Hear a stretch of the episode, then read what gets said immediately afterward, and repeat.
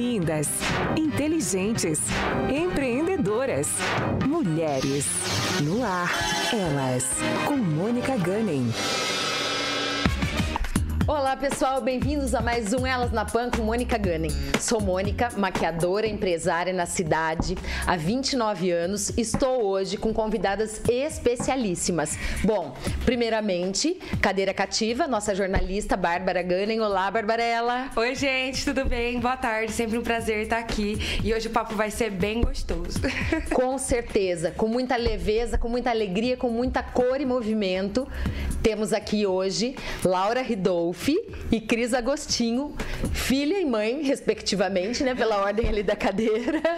E, gente, eu estou muito feliz com a vinda de vocês aqui. Essa vinda que a gente tem planejado há algum tempo, né? Ela está planejada há algum tempo e a pandemia, infelizmente, não deixou.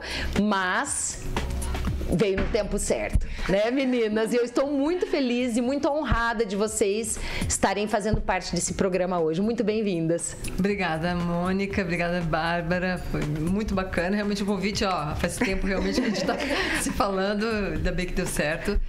E vamos lá. Vamos, vamos lá. Obrigada, gente. Bom, gente, falando um pouco das meninas, Laura, formada em psicologia pela UEM, trabalha com pintura há oito anos. Ela já nasceu em terreno fértil, né? Cris. A Cris estudou na FAP, Artes Plásticas, e estudou em Lisboa também, na Escola de Belas Artes. Ou seja, um currículo incrível.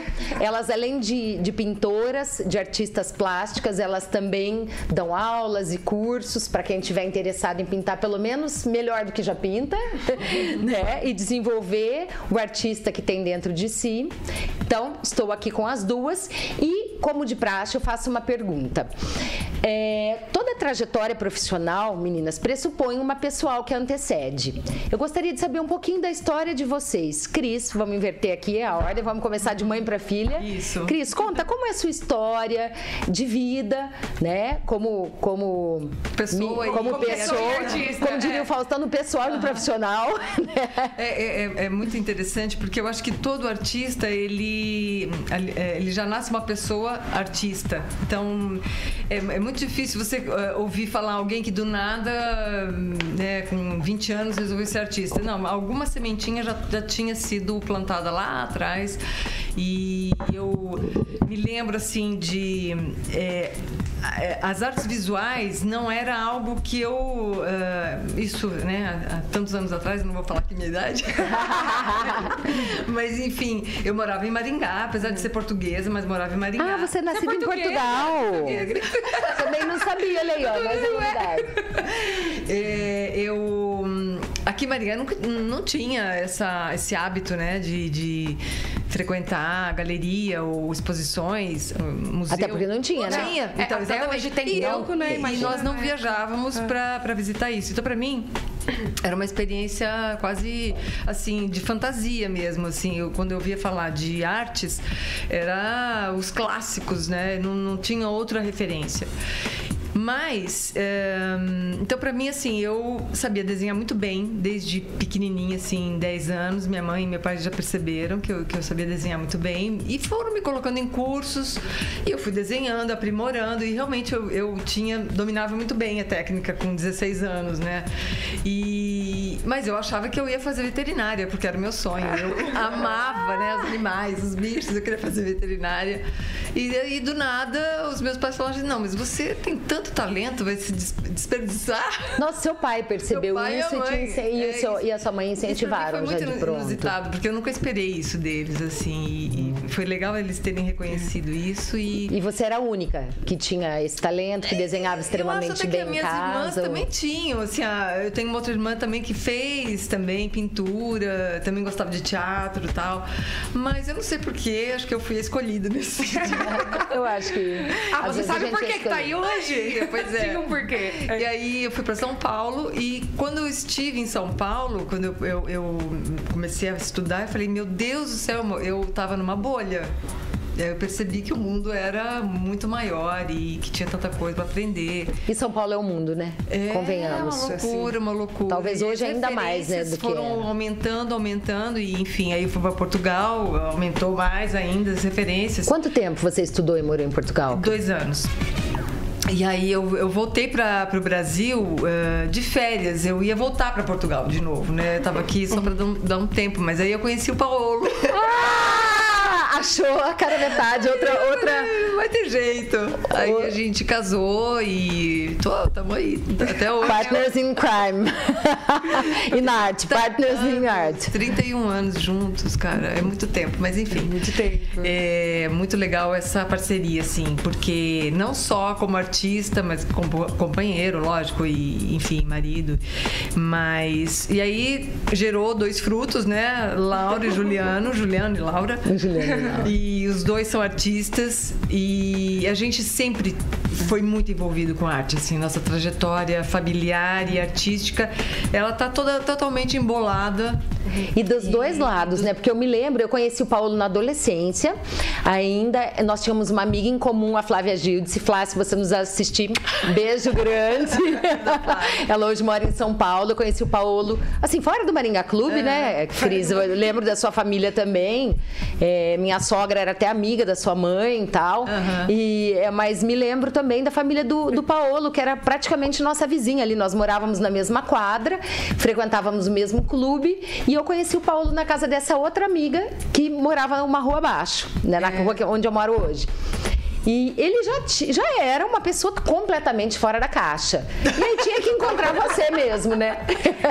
Ele fazia designer, né? Eh, Fazia design, né? Acho que no interior de São Paulo, alguma Paulo. coisa assim. É, ele fez alguma coisa nesse sentido em Bauru. me lembro, e em Bauru. depois foi pra, pra São Paulo e Gente, estou revelando o segredo do pai pra Laura. aqui. comunicação visual. Ele Comunicação visual, exatamente.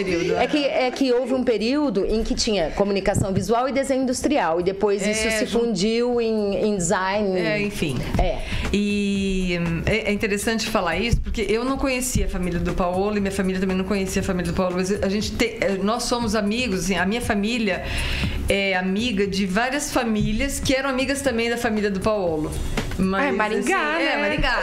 Maringá. Sim, Maringá. Eu nunca tinha ouvido falar em Paulo, fui só conhecer. No depois- momento certo, né, No momento certo. No momento é. certo, quando tinha que ser. Tinha que ser Mas o Juliano, ele é físico, não é? Ele é É formado em física. mestrado em Mas elas estavam contando ali nos bastidores pra você. É. Bah. Então eu vou fazer Pra você assim, não, pra mim. Desculpa. Que pra mim, não... É, ela não estava, não, pra Ai, mim. Eu, mim, eu eu me sabendo. equivoquei. O meu irmão agora ele entrou numa universidade lá em Hanover e tá fazendo design, né? Meu Ah, Deus. então agora não tem Agora né? fechou. Não, fechou, É. né? nós? E Laura, conta pra nós. Laura, formada em psicologia. Conta aí, de onde saiu, de onde a gente já sabe, Na né, verdade- gente? Quando, na verdade, verdade, de onde saiu a a psicologia decisão. quase. É, depois de onde saiu a psicologia. Cara, não sei de onde saiu a psicologia. Não, não, Conta a sua história, o conta a negócio sua é com a história arte. de vida, e eh, sua história com a vida e com a arte. Vamos Bom, lá. é, enfim, sou filha de artistas, acho que isso ficou claro. É, então era algo muito presente, né, dentro da minha casa, obviamente. E os ateliês também sempre ou dentro de casa ou a gente frequentando muito. E a gente sempre muito envolvido com o assunto. Então a gente ia sair, né? Eu pequena ia sair, sei lá, meus pais não saíam com os amigos, a gente ia junto. Era com os amigos arquitetos falando de arquitetura. Então, assim, era um ambiente que a gente sempre tava aprendendo a olhar para as coisas. Então era sempre esse olhar sendo treinado desde que eu sou muito nova. Aí, inclusive, depois comecei a fazer teatro com a Bárbara. Ah, verdade. A gente verdade. Foi fez assim que a gente se conheceu, eu Foi acho. assim que a gente se conheceu. Então foi um outro caminho que também na, dentro da escola eu fui direcionando, que também era um lugar que eu gostava. E, e aí eu comecei a desenhar no ensino médio, assim, fazia desenho no papel e é, gostava muito de desenhar, que eu achava que isso me ajudava a me concentrar, assim. Eu desenhava para escutar a aula, assim, né? Porque muito agitada, muito eu gosto. Gente, artista é assim, né? A, produ- a- a produção intelectual é acompanhada de uma produção O artística. resto desenha quando tá entediado, né? Ela tem que desenha. concentrar.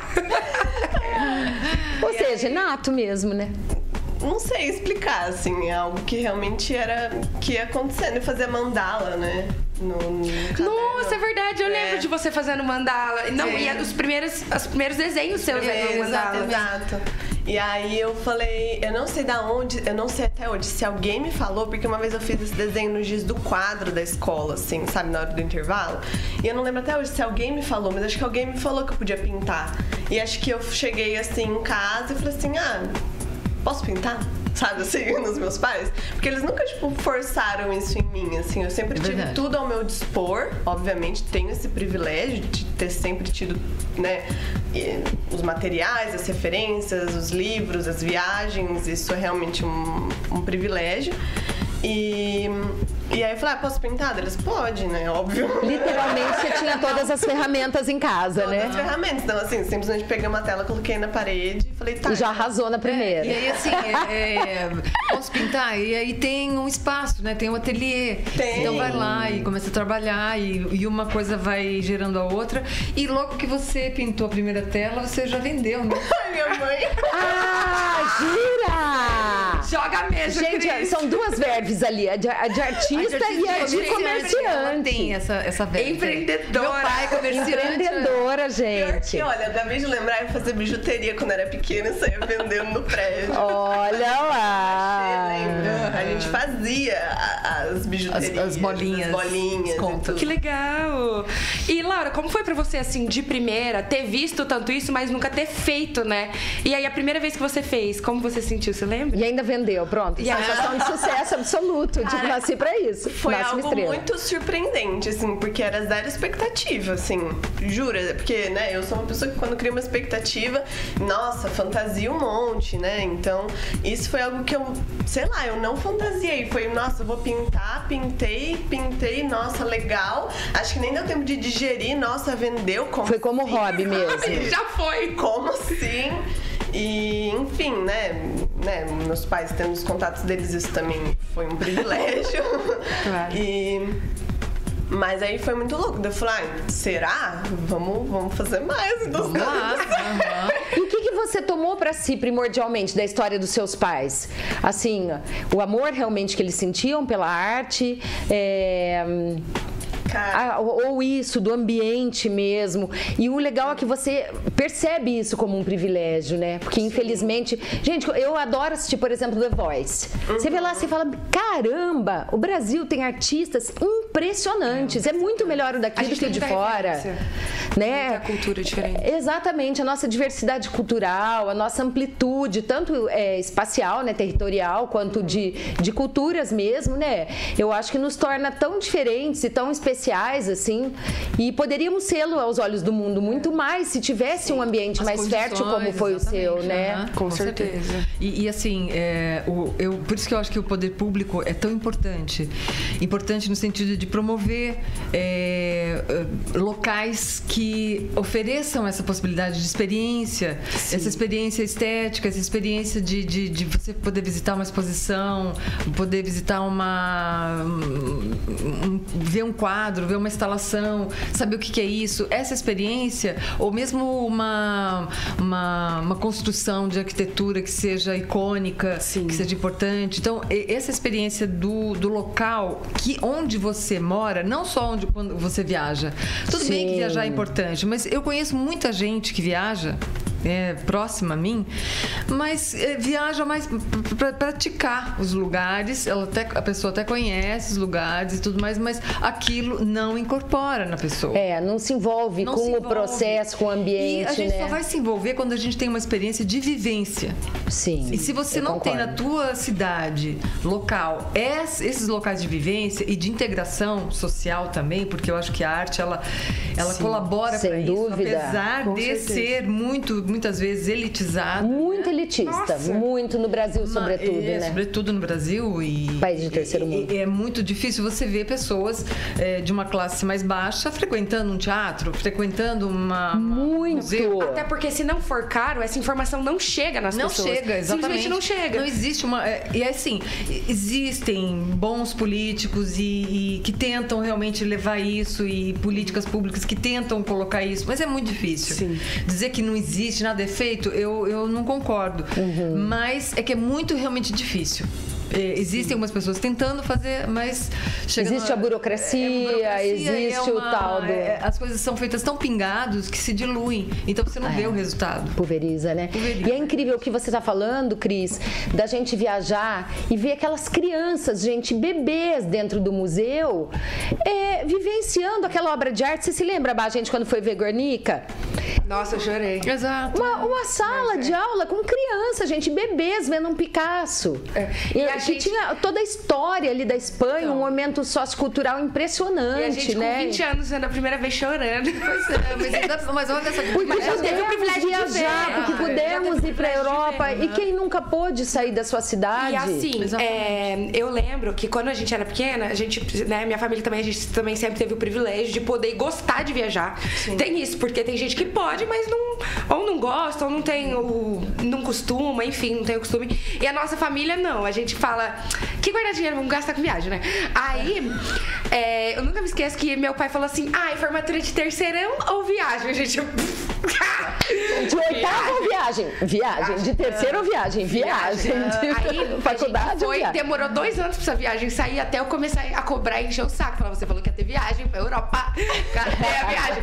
Aí a gente foi e eu fiz a gente pisar em tudo quanto é museu. Ninguém aguentava Foi. mais. E eu Foi a falava, a rota gente vai no museu. Não aguento. Meu pai e e a Maria Eugênia ficaram pra fora de alguns, porque eles falaram. Ah, "Não, é, eu fui e a Bárbara, as ratas de museu. vai." A Santo Jorge Pompidou. Nós fomos só as duas e eles não foram. Aí, mas foi é, uma é viagem. cansativo, porque você quando vai viajar... É você muita tá esper- informação. É muita informação, mas você quer... Eu Você eu tudo valer.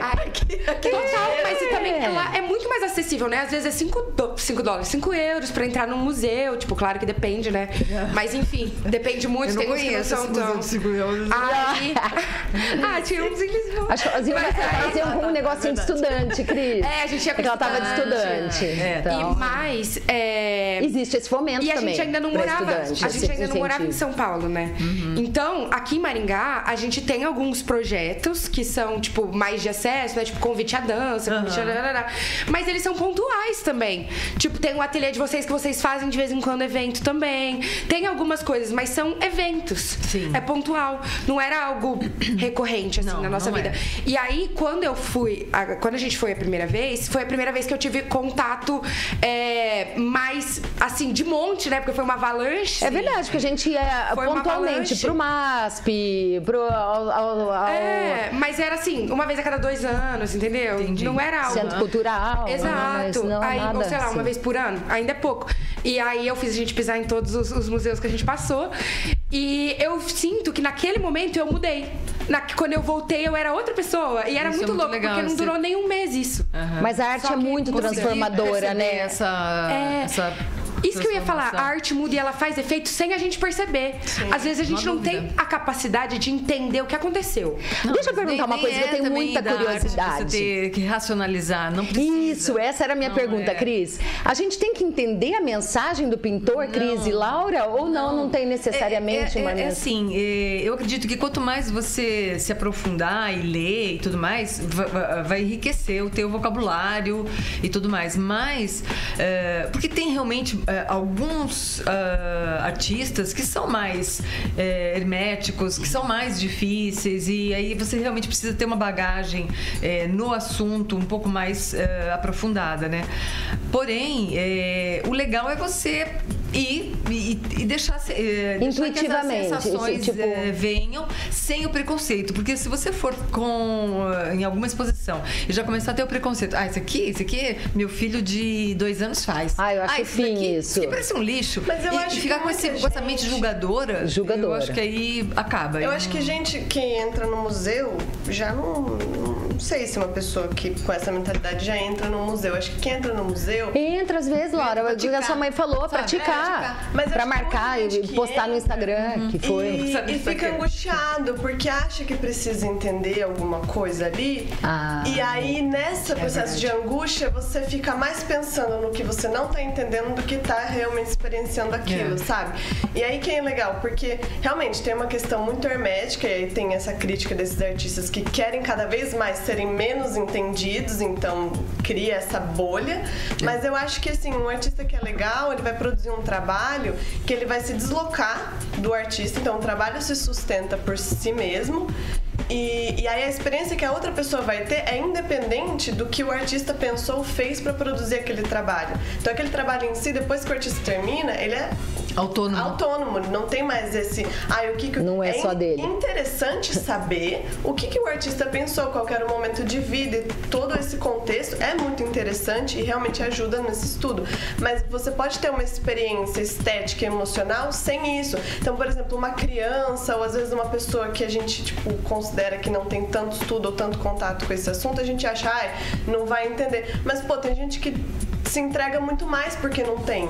Porque aí Exato. fala, ai, já que, né, vou só aqui ver, eu Não tem entendo armadura. mesmo. Então Não tem chega lá, se emociona, entendeu? É, Chega e o que é entender? e- entender Deixa o eu perguntar uma coisa. Vocês acham que é melhor você ler alguma coisa sobre aquele museu, estudar um pouco? Ou obra. É aqueles períodos, aquelas obras? Ah, eu- eu ou não, que- chegar lá e, e ter uma relação orgânica mesmo com o negócio, Eu mais é- sensorial é, mesmo. A pessoa que vai decidir. Porque tem pessoas que são mais racionais. E aí tudo bem Isso também. Ajuda Ajuda. também. A pessoa precisa disso. Ok. Mas tem pessoas que são muito mais, muito mais intuitivas. E tem uma leitura das coisas de um- que vem. Não passa pelo racional, passa pelo intuitivo. Certo. É, eu, quando a gente viaja, eu e o Paolo, é, eu, eu sou mais. Eu, eu vou muito pela via racional também.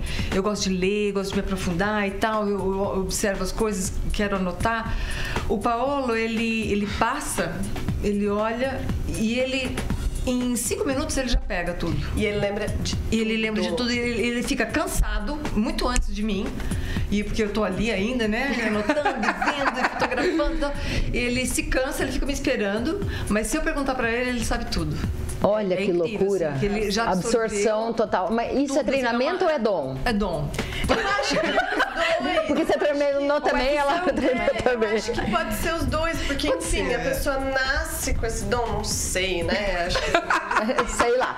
Mas eu acho que à medida que ela é tem esse espaço ou tem essa abertura e é estimulada, sei lá, ou não sei, né? Isso vai intrigando e ela desde pequena vai se interessando por esse olhar e vai tentando entender. É algo que chega num momento igual eu digo, assim, pra mim desde pequena tá acostumada com duas pessoas olhando pra essas coisas, meu olhar vai pra essas coisas também, né? Laura, isso que você falou é muito verdade. Quando nós éramos é, crianças e adolescentes, e aí mais na adolescência, eu e a minha irmã, que meu irmão era bebê, né? Ele é temporão, muito- é. é muita diferença de idade. É, lá em casa sempre foi assim. Nós vínhamos de uma família é, que tinha menos condições, o meu pai ascendeu, daí, e, e- e tanto a família do meu pai quanto da minha mãe sempre gostaram muito de arte, né? E, e aí era assim: ah, eu quero tal roupa, quero tal mar... Não, é caro, você não está precisando disso. Mãe, vai ter, vai ter exposição do Matisse em São Paulo. Ah, va- vamos, vamos, vamos fazer uma uma excursão e vamos. Vai ter Carlton Dance. Vamos. Vai ter free jazz. Ah, Então, sempre um para. incentivo nesse sentido. Exatamente, houve, houve uma, uma priorização E aí saiu arte. uma fotógrafa, uma, maqui- uma maquiadora e um designer, né? É, então. Não tem, Disso. não tem. Então, isso que a Laura falou é verdade. Existe isso, gente, é, de, de ser alimentado todo O dia. ambiente é muito importante. É, eu acho. Mas eu achei muito interessante, gente, isso que vocês falaram do instintivo, porque eu, como né, jornalista curiosa e futriqueira, eu sempre olhava as obras e eu ficava tentando entender. Pra mim, tipo assim, é uma tortura gostosa, sabe? aham. Mas depois. eu- Intrigante, aham. é, é intrigante, mas eu sempre acabava acabada. Porque eu ficava tentando. Por que, que ele fez a, o a pincelada desse jeito? Porque, tipo, e às vezes eu nunca me deixei sentir assim a obra. Nossa, eu vou, É. vou refletir sobre Relaxar isso. mais, né? É, não, é, é- é legal assim você ir pro lado do racional, talvez da história, de entender esse artista, é, é, um conceito que ele, que ele tá ali é, colocando. Agora, o- chegar no nível do porquê da, da pincelada assim, o assado, Nossa, aí eu já ficava tonta. entrega. Não. Alguma- algum estilo que vocês definam. Pode ver a pincelada. Se você tá reparando Não, na, gente, mas foi um na exemplo. pincelada. Não, mas se você tá reparando na pincelada, você tá observando esse quadro. Também. Então tá Sim. tudo. Agora, ficar, tipo assim. Só na angústia e não É. experienciar, tipo É. assim, por quê, por quê, por quê, e aí isso acaba, daí eu acho que você pode. Eu sempre experienciei mais, tipo, aquelas experiências sensoriais que não necessariamente era um quadro, mas era, tipo, uma exposição que você tinha que passar pelo negócio. É, Sim. uma, uma. O que que você falou? Instalação. Instalação. Instalação. chama. Porque eu acho que a pintura ficava muito, mas agora eu vou me policiar disso. Gente, como o nosso tema é mulheres na arte, eu gostaria de saber de vocês. Houve já, vocês sentiram algum preconceito é, do universo feminino das artes plásticas em relação ao masculino? É um mercado mais masculino? Ganha-se mais ou menos por ser mulher ou não? Digamos assim, uma George O'Keeffe vale menos do que um. Bom, sei, eu não tenho um parâmetro assim, mas digamos assim. Um, Que um homem artista. Que um homem Porque artista a- da. aí na, na questão da arte tem é, o, o artista que está fazendo sucesso, aí realmente depende do gênero. Mas isso é uma coisa é, nova, né, nos nos nossos tempos modernos para cá, porque até então você só tinha muito mais artistas homens mesmo, porque eram eles que estavam na- na- nas escolas de belas artes, como a gente estava falando aquela hora antes, é, estavam se profissionalizando. Agora de um tempo para cá, vamos colocar o exemplo da Frida Kahlo e do Rivera. Sim. Ah, e a, a Frida, ela não foi famosa assim no, no tempo dela. Era conhecida no- no- na bolha dos artistas, da- de alguma galeria. Era conhecida, mas assim, o- ninguém conhecia. Agora o Rivera, ele era conhecido no México Nossa, inteiro. ela era mulher do Rivera, Ela né? era Por muito mulher tempo, do com aquela Rivera. puta Ele personalidade, perdão. Nos Estados Unidos. Talento, e tal. personalidade. E hoje ele é o marido da Frida Kahlo. É, hoje ele é marido da Frida Kahlo, yes. Assim, licença. Ah, então assim, ela se tornou extremamente famosa, né?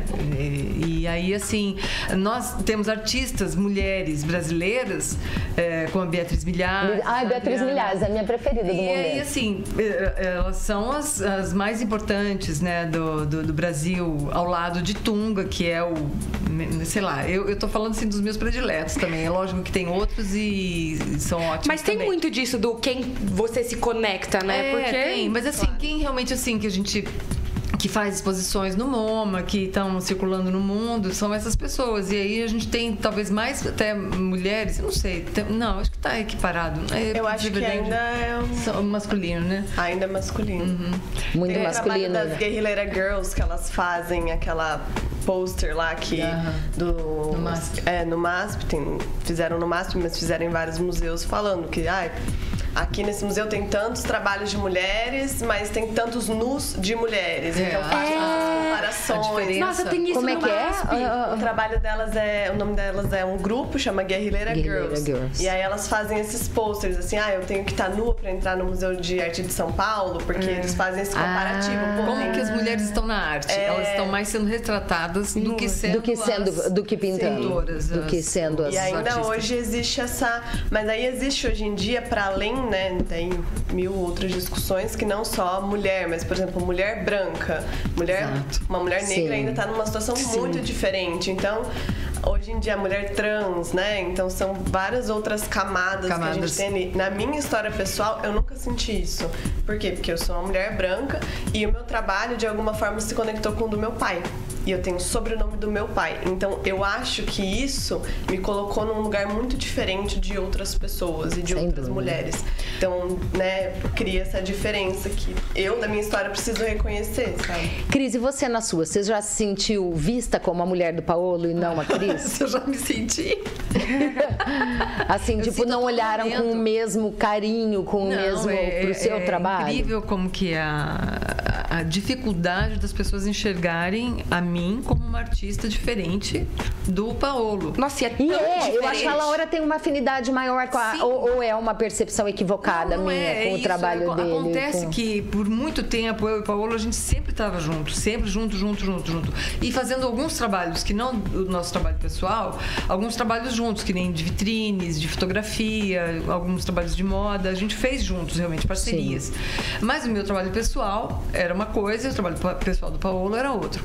Porém, as pessoas chegavam, eh, quando o Paulo começou a fazer mais sucesso e tal, eh, as pessoas chegavam pra gente, ou pra mim às vezes, ah, é porque eu adoro o trabalho de vocês. E eu sabia que a pessoa estava falando do trabalho do Paulo, não estava falando do meu trabalho.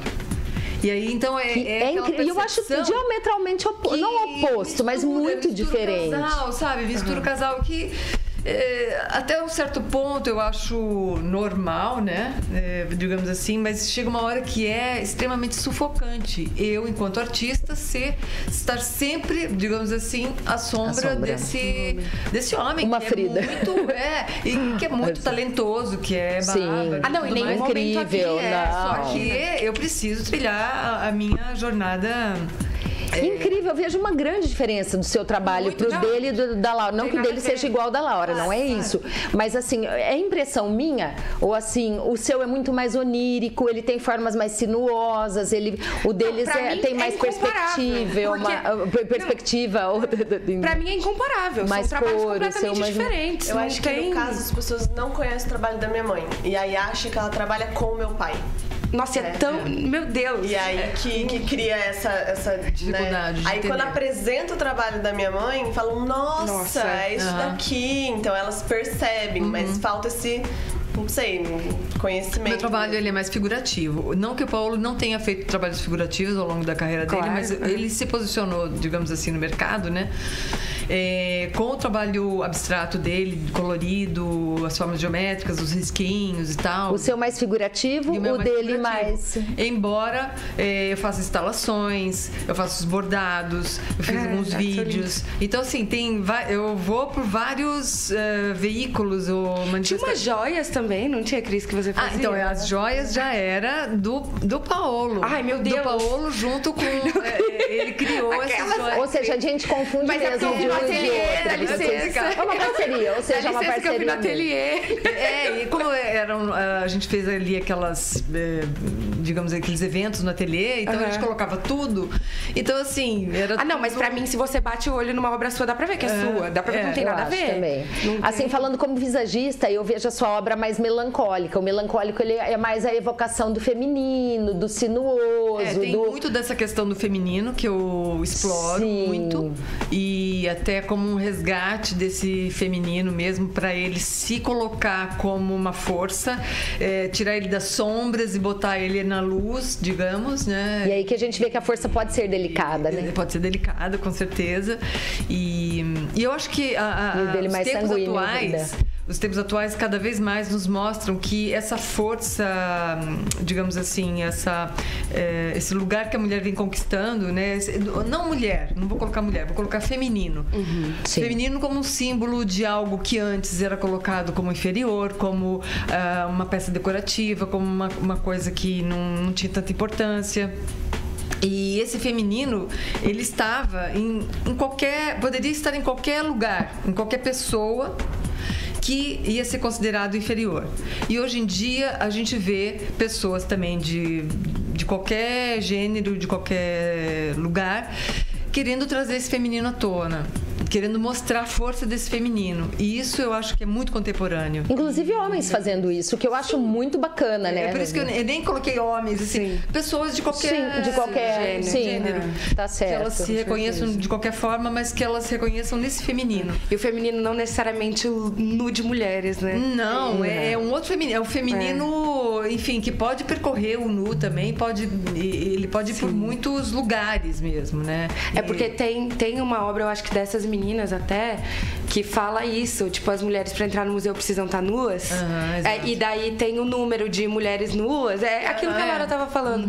E aí, bem isso, tipo, antes o, o nu feminino, o nu. Nem feminino necessariamente, o nu de mulheres, Aham. sempre esteve aí, né? A questão é essa. Então a gente tá trazendo outras. como um objeto, outras né? coisas Então, como essa- objeto. essa- esse feminino objetivi, objetificado. objetificado. E me fale uma coisa, gente, lá da minha cadeira, fazendo uma análise de mercado, o que, que eu percebo? Que na pandemia, funcionários públicos, arquitetos, decoradores, pessoas ligadas a, a ambientes assim, né, de um modo geral, é, nesse, nesses segmentos houve um boom. Nas artes plásticas também houve isso? Houve. As pessoas se voltaram mais? Muito forte. Benza a Deus. Graças a Deus. Gente, porque maquiagem foi difícil, hein? A, até minha amiga, que a colega de profissão também, a Fabrícia, irmã do Paolo, né? Maquiadora Sim. também, artista. Ela deu uma reduzida até nisso Deu, também, né? Foi realmente. Daí foi para um outro caminho. Fala em brechó, gente. Uhum. Dá licença, não é de brechó, mas eu tenho que mostrar. Ah, Cris, mostra essa sua bolsa, é, gente. Foi brechó, é do brechó. Ah, é do brechó ah, da então Fabrícia. Aí o Paolo fez um, deu uma customizada aqui. Olha aqui, gente, que charme. Isso é casa de, casa de artista, é isso, tá? É, então, vocês falaram um pouco da diferença de estilos tal, e me falem outra coisa sobre vocês. Como é a rotina de trabalho de vocês ou de um artista? Tá. Cria-se quando se tem inspiração, tá? Ou se senta diante da tela com, e espera chegar. Existe rotina? Existe um exercício diário? Tipo, tomei banho, acordei, sentei e. Então, eu vou deixar a Laura falar dela, depois eu falo a minha. Tá. Eu sou uma pessoa que gosto muito de rotina. Então, assim, se eu, eu tenho a minha dificuldade com a rotina, porque quando você é autônomo, parece que tudo fica um pouco mais. É, maleável, então, ah, marca um negócio aqui, marca um negócio ali, e aí já acaba atrapalhando, mas assim, tenta acordar todo dia no mesmo horário, fazer as coisas sempre no horário certo, assim, e toda semana eu abro minha agenda e tento organizar, eu vou fazer isso, vou fazer isso, vou fazer isso, terça tarde vou fazer aquilo, então eu tento me organizar porque eu acho que assim eu consigo funcionar, então eu tenho esse tempo para me dedicar a isso, então eu gosto e assim funciona. É... Quanto à questão de pintar e criação, eu, para mim, é muito difícil, assim, às vezes, claro, eu tô exausta e aí realmente fica difícil de produzir alguma coisa. Mas eu não consigo ficar muito tempo sem fazer, porque para mim é sempre uma continuação do que eu já venho fazendo. Ah, então, que legal. Existe é... uma sequência, então. Existe. E mesmo se eu mudo o trabalho, né, faço, sei lá, de um abstrato para um figurativo, ainda vejo, porque eu ainda tô trabalhando com uma composição, ainda tô pensando nas cores e essa relação sempre vai permanecer, né, diante do meu trabalho. Ai, eu vi que você postou do cachorrinho comendo a cabeça do outro hoje. É, esse daí é de um exercício, de uma aula que eu faço, então eu tenho essa aula de desenho que eu faço com um professor que é artista também, online, e aí ele vai fazendo essas propostas. Isso também me ajuda muito, então ter fazendo uma aula, fazendo com alguém que faz uma proposta de um exercício, isso me ajuda também a sair daquele. Porque tem uma hora que acaba virando uma, uma repetição. O que pode ser interessante, porque você pode acabar explorando outras cores diante daquilo que você faz, mas é legal você criar uma coisa diferente ou ir para um caminho para você olhar para as coisas de uma forma diferente, até para quando você voltar para aquilo que você faz, você já ter um olhar que não tá tão repetitivo ou tão viciado naquilo, né? E falando assim de colorimetria um pouco. Não, pera, deixa a Cris contar a, a dela. Não, deixa eu perguntar isso pra, tá, pra não, Laura. É porque Como que você desenvol desenvolveu suas paletas? Isso da, da digamos, da sequência. Uhum. É, você apurou o olho também, treinou fazendo ou estudando? Se passou mais aqui ou aqui? Então, sempre foi algo super intuitivo, as cores. É, pra mim, eu acho que... É uma coisa muito forte do trabalho da Laura, gente. Quem não conhece, é, conheça. Aí, Quem não conhece, conheça, compre. Mas... É... Aí, com essas aulas que eu venho fazendo, eu tenho, né, porque dentro de casa, como sempre foi tudo muito intuitivo, sempre meus pais estiveram ali, eu nunca parei para pensar nas coisas. Então, quando eu faço aula com outro artista, com outro professor ou com outra pessoa, você acaba tendo uma história diferente de uma pessoa diferente que tem uma outra relação com aquilo. E aí, enfim, mas. É, e aí, agora eu tô pensando nas cores nessas aulas que eu tô fazendo: cores quentes, cores frias, e todo. Tem uma questão do. Círculo, cromático. Exato. E aí, as cores primárias, primárias secundárias, terciárias. Enfim. Então, eu, era algo que era intuitivo, mas agora, quando você começa a prestar atenção, não é que o intuitivo sai, mas aí você fica, né? Você vai aprimorando isso. Assim. Uhum. Assim, isso é muito interessante. Pega atalhos, né? E que aí quem já estudou antes. Observa as coisas de uma outra forma. Isso que é muito legal. Então, poxa, isso aqui é uma cor fria. Então, na hora que você tá olhando e aí você vai, sei lá, no museu, você consegue entender como que essa composição funciona para além dessa emoção. Você fala, nossa, esse quadro, né? Enfim, você vai prestando atenção nessas coisas e prestar em atenção em outras né? referências. Então isso é muito legal, assim, e aí vai estimulando de outra forma, assim, mesmo que naquela hora você não viu que aquilo aconteceu, depois que você produziu, você fala, putz, olha só, já tava pensando nas cores tais, ou quis fazer essa relação entre. É uma harmonia análoga. É uma É, harmonia com, é uma com- E você, Cris, fala da sua rotina de Isso produção. tudo que a Laura falou é muito verdadeiro, é bem isso, assim, a gente, por ser artista, Obrigada. temos um tempo Isso é mais... Não, é, é um, Ainda bem, né, que ela endossou. É um tempo flexível que a gente tem. Então a gente precisa se organizar para ter uma rotina, senão você fica fazendo um monte de coisa e não faz nada, né? Você precisa deixar definido algum, algum momento para você trabalhar ali no teu trabalho e tal. Mas até isso é, de trabalhar nas artes é também um luxo, né? Porque até um tempo atrás, é, eu e o Paulo, a gente é, tinha que trabalhar em outras coisas para poder Que manter loucura, É, né? E gente não profissionais com grau de maturidade era de vocês. né? dificílimo, era dificílimo manter a casa só com o trabalho das artes, artes visuais. Hoje em dia a gente consegue, mas assim, a gente penou bastante assim durante muito tempo. Muita transpiração, mais que inspiração. Ah, o Paulo já foi é, fotógrafo de moda, não sei se você se Sim, lembra. lembro, lógico. É, eu já trabalhei numa fábrica de moda durante bastante tempo.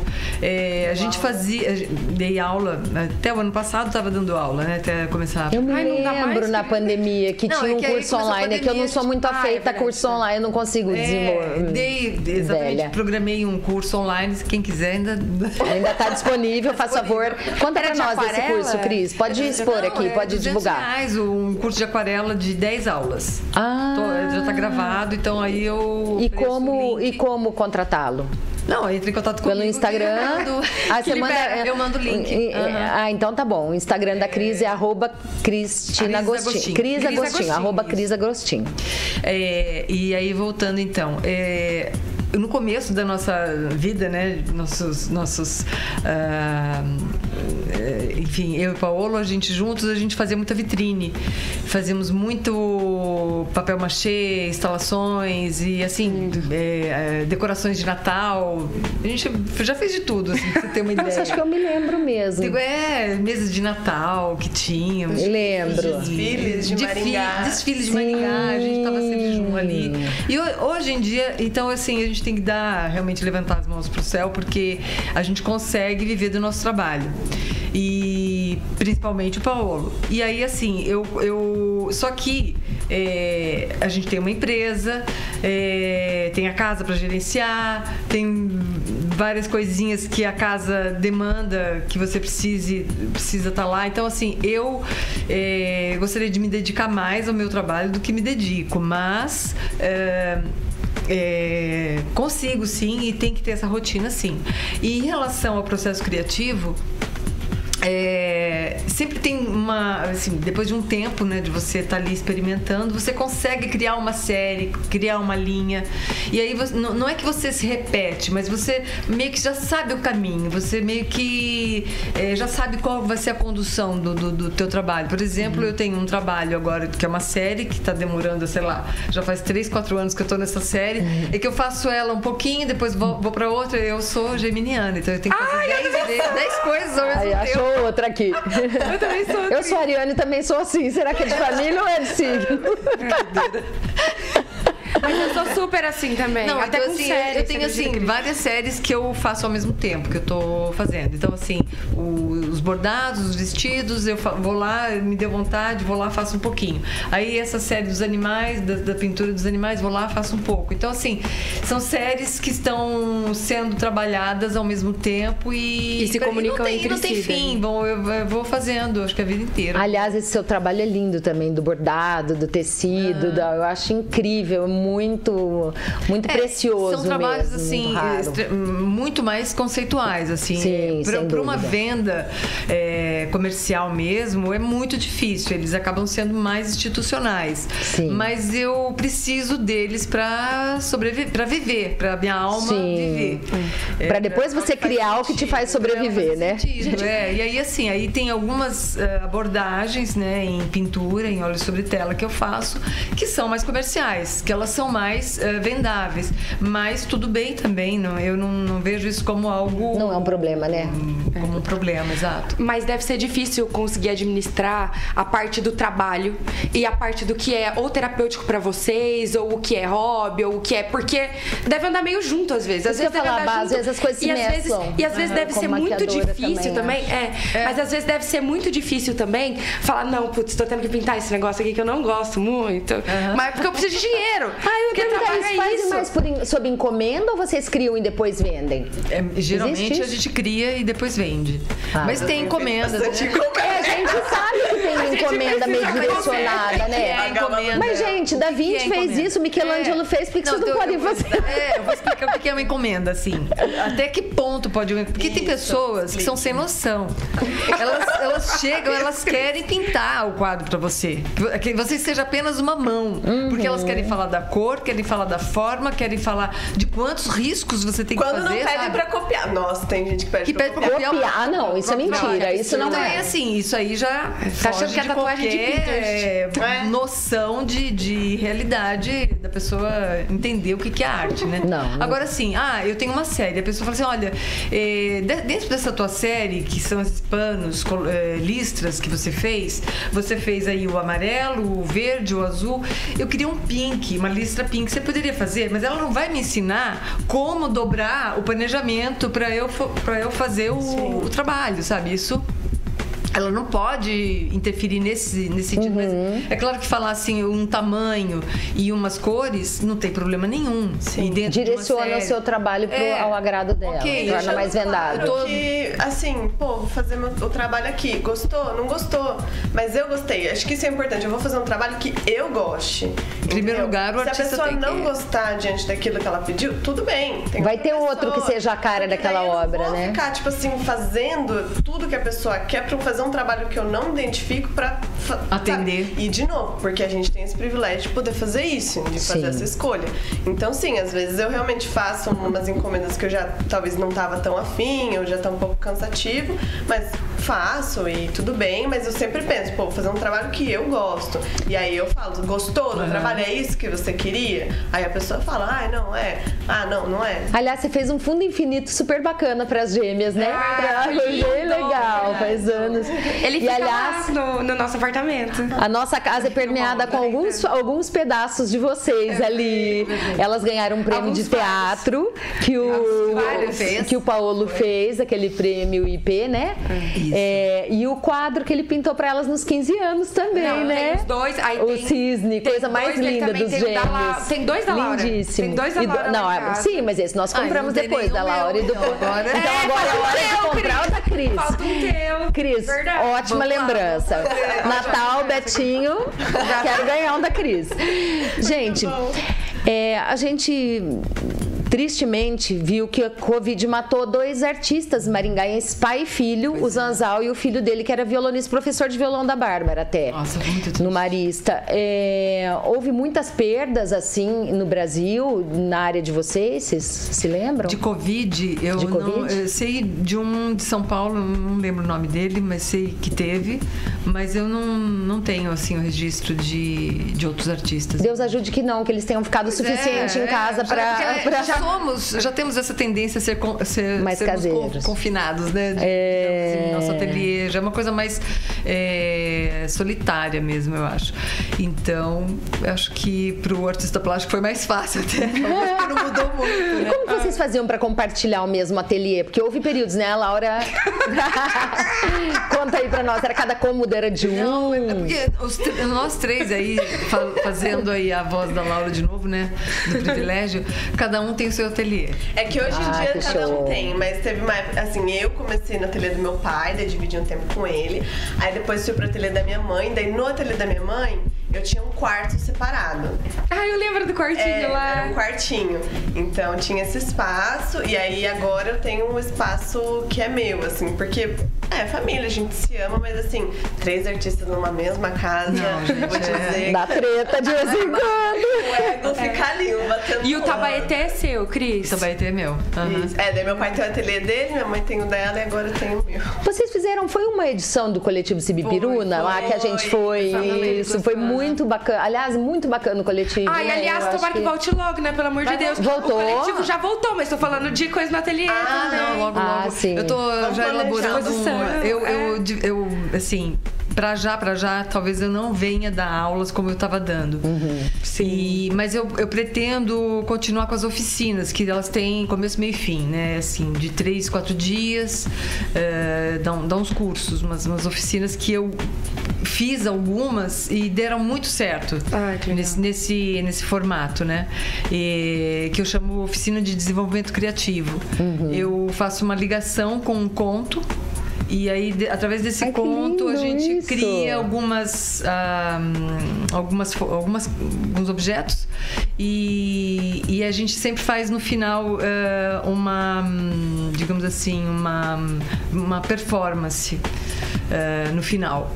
É, é que, é que eu estou agora lembrando, então foram, é, foram dois, dois ah, baseados em dois contos do Mulheres que Correm com Lobos. Ai, Ah, sim. sim. Um que era o a Vasalisa, a Sabida. Já li. Ótimo. Aham. Mas eles é ótimo. E Nossa, eu já fiz, eu já fiz dois, eh, duas oficinas dessa, de- com esse mesmo conto, né? Eh, e foi muito interessante. Assim, Nossa, deve ter sido muito, porque a descrição, né, É, também. e aí, depois- o é que, que eu faço nesse, nesse- nessa bruxa, oficina? né? Nossa, É, incrível então, nessa oficina a gente faz, cada, cada pessoa vai fazer a sua bonequinha, né? Porque é, é sobre É a a boneca da intuição. Vasalisa, é uma boneca. É um... É uma boneca, a Vasalisa. Cada um faz a sua boneca e no final a gente vai passar uma noite na casa da bruxa. Então tem assim, tem o caldeirão, é, tem lá lavar a mão lá no, na lagoa da, da bruxa, enfim. carta. Eu vi uma coisa é uma mais interativa assim duas É vezes. Quando a gente foi à exposição da Frida lá, na verdade, pintoras mexicanas, É. que foi no Centro Tomiotaki, né? Que teve ah, é aqui no, no Brasil. E no, no Museu de Amsterdã, o do Van Gogh, né? Tem uma, uma coisa no, no, no, no primeiro piso, tem uma coisa que é um pouco mais interativa, que tem, tem atividades paralelas, assim, que é bem Mas eu acho legal, que vai alterando, porque quando eu fui na exposição do Van Gogh, era lá em cima no último. Ah, pode no ser. último tinha uma. Ah, sim, uma... com certeza eles devem fazer É, coisas. E é legal isso, né? Pra você não ir ao museu 20 vezes e ter sempre a mesma coisa Não, é, também, com né? certeza. É, Tem vários ah, museus que fazem essas exposições é, itinerantes, é, é, como o MON, enfim. Sim, sim, várias. sim. Mas eu sinto um pouco de falta, por exemplo, de instalações como o, o Cabelos Amagó. Ali na frente, de instalações públicas. Ah, é verdade. É, Acessíveis também. ao público que tá Acessíveis ao passando na público. rua, Sim, né? Exato. É, Aqui a- falta aquela- isso. Interagem com a cidade. né? Gente, fogo no parquinho. Romero Brito. Ai. Mas fogo no é um parquinho. Tô brincando. Não, não tem nada, mas ué, nós estamos Não, falando de artistas de um modo geral. É, então, Tá. assim, o Romero Brito. É uma deturpação da arte ou é uma Assim, forma de ser? É, é uma pessoa que trabalha com a sua parte artística, ok? Mas dizer que ele produz arte já seria um pouco demais. Entendi. Ele faz um trabalho gráfico que pode agradar e ok, não tô aqui pra ficar Como decoração, assim, digamos, uma coisa É, agora, decorativa. Assim, colocá-lo assim. numa categoria é, de artista, por que, que eu acho perigoso? Porque eu acho que ele está mais interessado na comercialização, que não tenho nenhum preconceito em relação a isso. Uhum. É, Mas divulgou, mais o Bra- difundiu de é um alguma forma o Brasil, né? né? É, mas, assim, mas talvez não, né? não, é, não, é. Porque ele, ele, assim, quer se titular muito como artista, mas é um artista, é, é, assim, digamos, que não tem uma- aquela parte conceitual e aprofundada que... é, que, que deveria ter um artista, não sei se é bem esse, o termo se deveria ou não deveria, mas, mas tudo bem, ele tá lá, ele tá lá né, no caminho dele e tá ok, mas é, não, eu acho que é confuso para algumas pessoas que não têm essa esse, essa intimidade com as artes, é confuso achar então que é, ele seja um artista e Entendi, tal, de primeira grandeza, pelo de- menos, é, né? Entendi, não que ele- comparar, né? Ele está muito mais interessado na comercialização e é isso. Entendi. Que políticas públicas vocês acham que poderiam ser adotadas para fomentar esses talentos brasileiros que a gente falou, que estão escondidos eh, na dura rotina né, dos brasileiros? Um centro social, algum trabalho, eh, alguma coisa que Assim, trouxesse, que tirasse essas crianças da criminalidade e trouxesse para a arte? Ah, tem, tem vários. Ixi, é o fim do capitalismo. Brincando. Mas eu acho que, assim, primeiro, políticas públicas legais, mas acho que o básico é acesso primeiro a moradia, a comida, a Educação, a né, educação, vem- E aí depois isso vem, assim, porque eu acho que pra você ter tempo de pensar em arte, você precisa ter. Verdade. Você O básico, né? Mas eu Então, vou assim- dizer, eu vou, vou só um pouquinho, não. é, Não militar muito. Não, não, não, não é isso. É, é só fazendo um paralelo, é, complementando essa fala da Laura. É, na- se não me engano, na Bolívia teve uma experiência muito positiva. É, o que, que os, os órgãos públicos fizeram para que realmente essa criminalidade baixasse e tudo mais? É, é, houve uma, uma- um incentivo muito grande de centros culturais. Por quê? O centro cultural é um lugar onde você agrega pessoas de várias classes sociais. O que acontece para uma pessoa se tornar, sei lá, marginal, criminosa e tal, é, além dessas coisas todas que a Laura falou, que precisa realmente ter uma boa educação, alimentação, moradia e tudo mais, segurança, essa criança, ela precisa se sentir é, integrada à sociedade. Ela precisa se sentir é, fazendo parte. Parte, não a margem, né? o- E que o outro, de uma classe, digamos assim, mais abastada, reconheça nessa outra pessoa um valor. É, um valor. Então, e, e criar uma integração nessas diversidades. E que um colabore com o outro. E quando você tem essa. Esse lugar, esse espaço, que são os espaços culturais, quando você tem esse lugar, a promoção humana ela acontece. Então houve um índice de criminalidade muito baixo, assim, é, é, diminuiu. muito por conta da, da- de que efetivamente esses centros culturais eh, foram construídos e desenvolvidos. Então da- daí se entende que você dá educação, mas educação enciclopédica, educação Não é isso que faz a racionalista e tecnicista para atender ao mercado, essa educação, para dizer a verdade, não vale nada. Vale Uhum. para atender o mercado. E aí, assim, não é isso. A gente precisa de formação humana. Exato. A gente Sim. precisa de valores humanos para serem construídos. E Valores, isso falou tudo. É, é educação associada à cultura. Não há como você dissociar, Dissociar, não as duas tem. coisas. Senão você vai ter uma, uma sociedade muito destruída, muito fragmentada. Fragmentada. Os centros culturais de São Paulo são incríveis. São. incríveis. O eu Sesc. sou o Sesc, eu sou Nossa. apaixonada lá pelo Sesc Pompeia. É. Eu acho Velho, 24 de maio, 24 é de maio. muito legal. Você Demais. vai, então, todos os é, as clínicas ali, em cima tem uma piscina, depois tem um, um café. Ah, que- A obra é a obra de um arquiteto incrível, né, que é o Paulo Mendes. Uhum. Então, assim, você pega, você entre- integra um, um lugar incrível, muito legal, muito bem construído E com que vai gente do mundo acessos. inteiro vai, mas a pessoa que também vai é, numa clínica de dentista também vai desfrutar desse prédio. Sim, com entendeu? certeza. Gente, infelizmente nós estamos chegando ao fim do nosso programa que parece que voou. É. Cris, o que te inspira para seguir carreira na arte tem que? Ai, tem que ter essa alma, dessa vontade. É, Eu acho que você tendo o espírito é, de olhar para o outro, de olhar para essa questão humana, isso é o que me inspira, assim, de, de me ter essa alteridade, assim, de criar essa conexão com o humano. Você, Laura, o que, que te move, te inspira? É uma pergunta intensa, né? É uma pergunta difícil, mas é, eu acho que fazer essa experiência, assim, né? Produzir algo e depois colocar essa, esse objeto no mundo e ver as pessoas se relacionando com isso, assim, eu acho bem interessante. Lindo. Gente, eu amo algumas é, pintoras. É, a, a Georgia O'Keeffe, já falei aqui, né? Frida, Janira, Tarsila do Amaral, as da, as da Semana de Arte Moderna, né? A Beatriz Milhazes. Você vai perguntar pra elas, artistas, pra indicar? Queria. Era isso? Era o que Eu ia, isso. eu ia perguntar isso também. Mas artistas mulheres, Mulheres. Mulheres. contemporâneas ou de qualquer Qualquer época. Qualquer época? Qualquer Assim, estilo, qualquer mais época. admira. Ah, eu, bom, as que eu mais admiro, eu admiro muito a, a, a Frida, ela foi realmente uma referência muito forte para mim. E você me lembra muito ela. no- Nossa Frida, Cris. Ahn, artistas mulheres, assim, Eu gosto da Adriana Varejão, Leda Ah, Catunda. a Leda Catunda é boa, maravilhosa. A própria Beatriz. é, tem a Cecily Brown, que ela é muito boa. É, que mais existe? Tem um Marina monte. Abramovic, ela é super importante, importante mesmo pra, Sim. gente, pra, pra, pra gente estudar e, e olhar, e a exposição dela é maravilhosa. É, a Leda é fantástica, é uma pessoa que vale a pena, óbvio, é, se aprofundar no trabalho dela. É, tem artistas. é, Vocês me mandam uma lista que eu vou postar no meu Instagram. Ah, claro. Pode ser? Claro, claro. Devo legal, isso aos legal. meus seguidores e daqui da Jovem Pan e, e vou tentar linkar isso tudo, tá? Quero fazer isso com mais vagar. Eu também eu quero pra ver também. pra, pra- pra ir pesquisar. Bom, é, a gente sempre acaba, gente, com um pedaço de uma música, de uma música brasileira.